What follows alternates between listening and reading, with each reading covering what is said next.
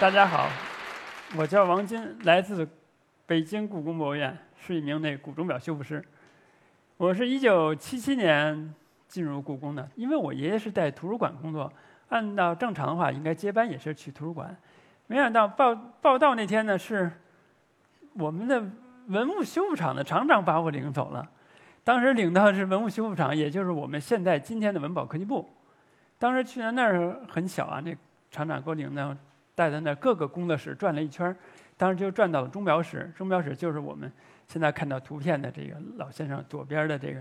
穿背带裤的就是我的师傅，后边的那两位是他的徒弟，还有中间照片也是他徒弟。坐着那位老先生是徐元林老先生，是我们故宫建国后的第一代文物修复师，他带了四个徒弟，真正干到退休的时候只有两个，是我的师傅和中间的这位徐方舟先生是他的儿子。然后呢，边上这张照片是我跟师傅唯一的一张，在八九年的夏天的一张工作合影。这件钟表就是当时进入故宫的一个工作状态时候看到的一件钟表。这件钟表的表演，所以我当时就是特别喜欢。我说，啊，就是这个钟表从来没见过啊，就当时吸引了我。很小，十六岁，所以说师傅看到我当时那种状态，可能选择了我去他的作为徒弟。大家看那小人走在正中，表演完了就回去了。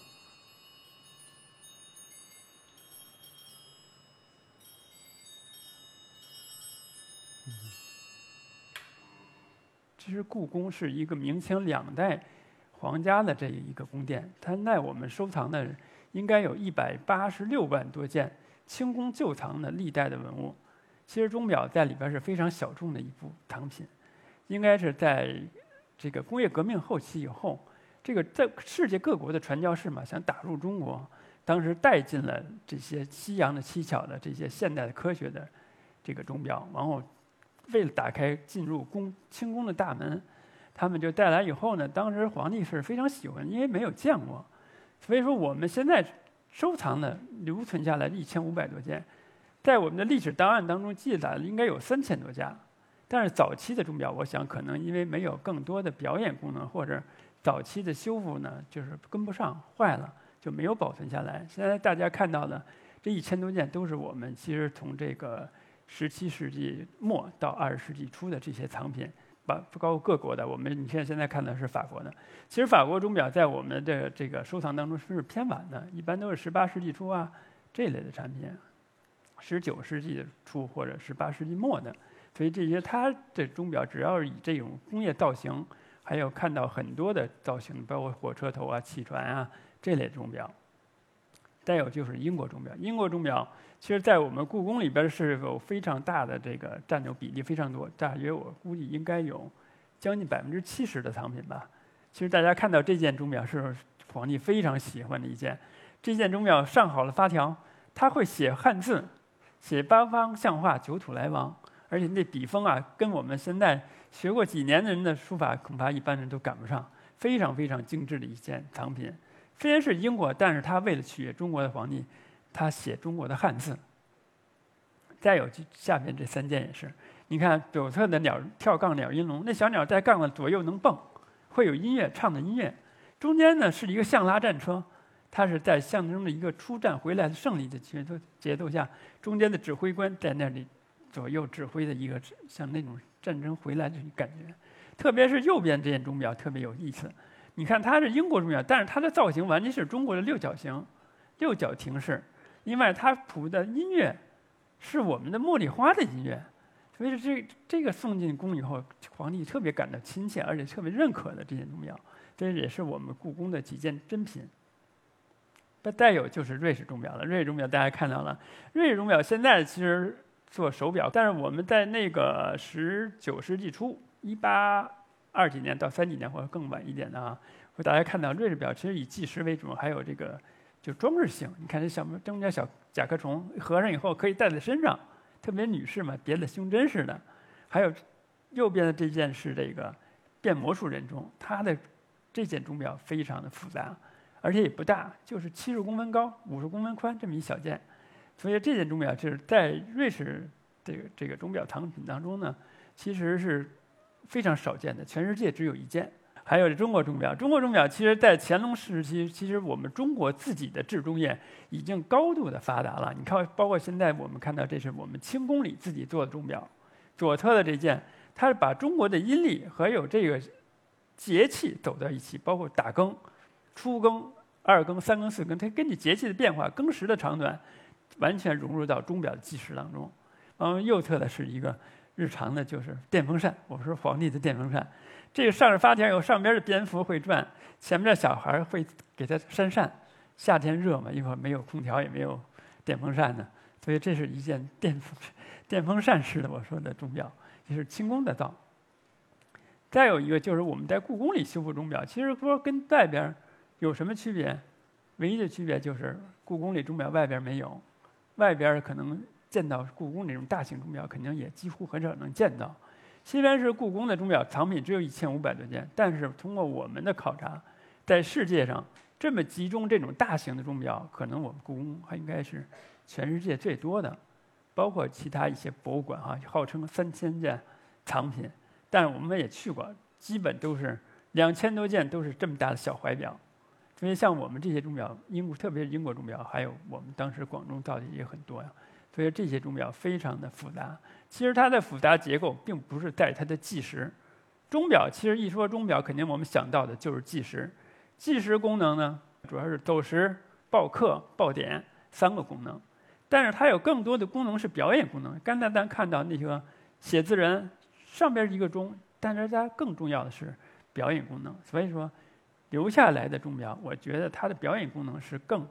受到皇帝喜爱的，所以才能留存下来。像这个魔术人中的休闲状态，大家看一下，当时来的状态就是这样，看着还是比较完整，只不过上面的小鸟下来了，和这个前面的人的衣服剥落。我们九八年从库里提出来的，提出来以后，当时就是看不明白里边，感觉特别复杂，因为挡着看不见机芯，只能从背后看到一点。后来就一直放着，放了十年都没敢动，心里有点犯怵。到时候到了是零。八年底，零九年初有一次展览的机会，当时人家国外要用这件做展览，所以说那会儿我们才鼓足勇气去修，将近修了有一年的时间。所以在这之间，我们也接待了一些国外同行，他看到有一个，就是一个国外的一个专家们来看了，非常惊讶，说这是瑞士的藏品，然后这是全世界孤品，而且这是最复杂的一件，没有见过这么多的功能，它是七套动力系统传送到一起。其实现在刚才看到那个中国自己造的那个更钟，那是非常简复杂的一件了啊，它是五套，我们这是七个动盘动力系统传递到一起的齿轮的咬合啊才能动起来。这是顶部，大家看顶部这个大圆滚子，它是能是音乐，然后前面那些密密麻麻那些小的，它是这个计时部分，计时可以报时报点，后边这音乐可以动。在前面这小人，你看小人衣服已经剥落了啊，实际是彩画的。然后他那个手呢，其实一抬一落应该有表演，但我们没拆之前也不知道具体应该怎么表演。实际在修复当中发现，小人的这个眼皮还会动，眼珠也会动。所以这是拆后了以后，看到大家看到这里边的密密麻麻小零件，就是机主机芯的零件都要过千。因为我们当时在拆的时候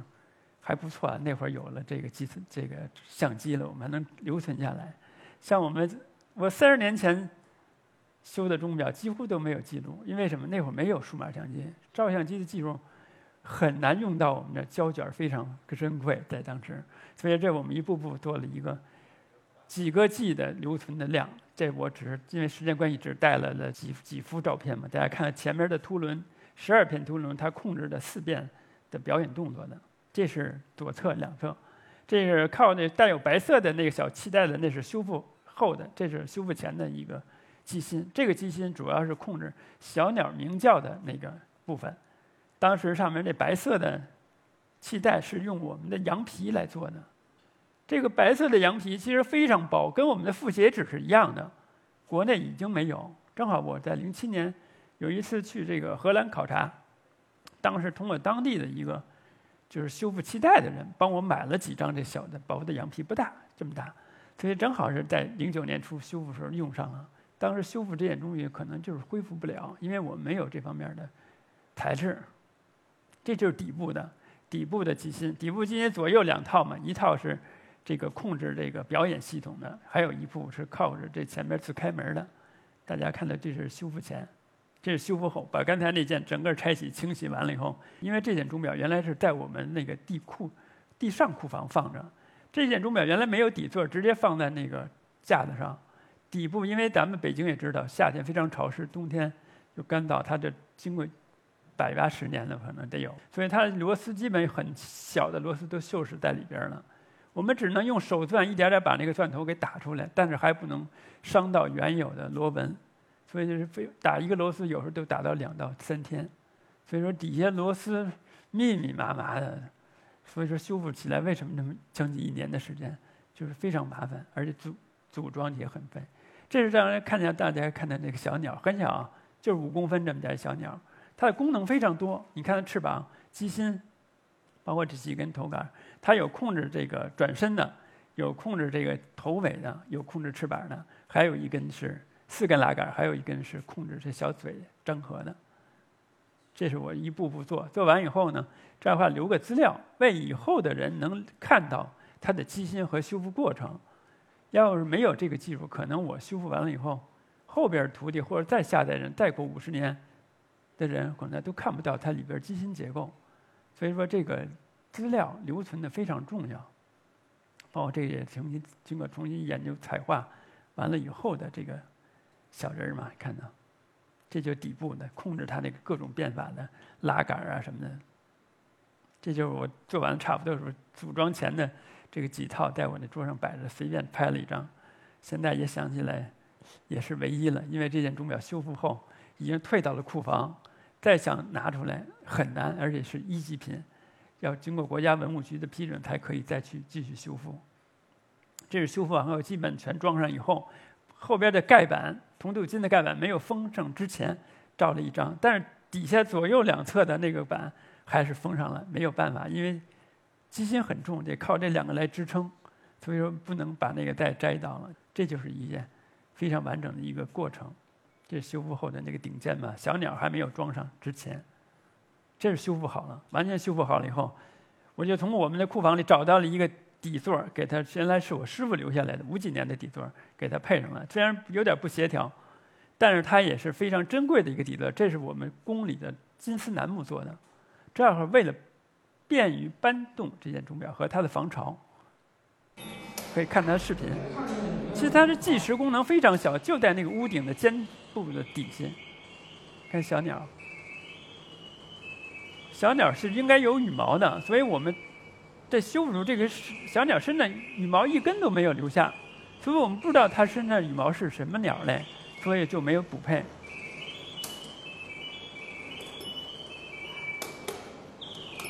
你看，一抬手一变，一抬一变。你看，眼睛也在动。而左后有左右后面都是镜子，你看中间小鸟现在，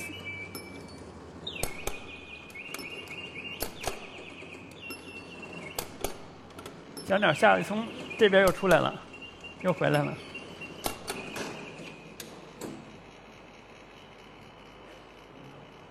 这是一件完整的，其实一年的功夫实际也就是表演一分钟。真是这件是我们故宫这个藏品的，就是其实是是。乾隆年间，我们中国人自己做的钟表，其实也重做过重要的接待任务。这件钟表，那是在这个乾隆时期，应该是在一七六几年到七零年之间的一件作品。大概它是一个寓意的是一个祝寿的钟。你看它底部啊，因为那音乐部分在底部的乐箱里没有地方放了，它把它音乐放在它那个木座的底下了，所以通过齿轮连接。它增加了它的这个机箱的空间，这就是看到底部那个九个大钟碗，它敲击的音乐是从底部往上传的。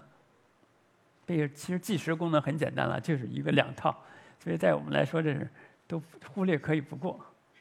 这是里边的变变的那个自开门，还有那个变对子，中间待会儿你看两边的那个小对子会换。这是中间的水法，一层一层的，不光底下有表演，中层、上层。它都有层层有表演，就是个玻璃柱，我们叫水法，实际就是螺旋的玻璃管拧起来，通过一根根齿轮传动，转起来特别像瀑布流水。这也是从侧面到中部，你看，大家看前面还有这个小人手绘打开，有文字上面看到“福寿齐天”，是为皇帝祝寿的一个钟。左侧两侧你看也开始变，是吧？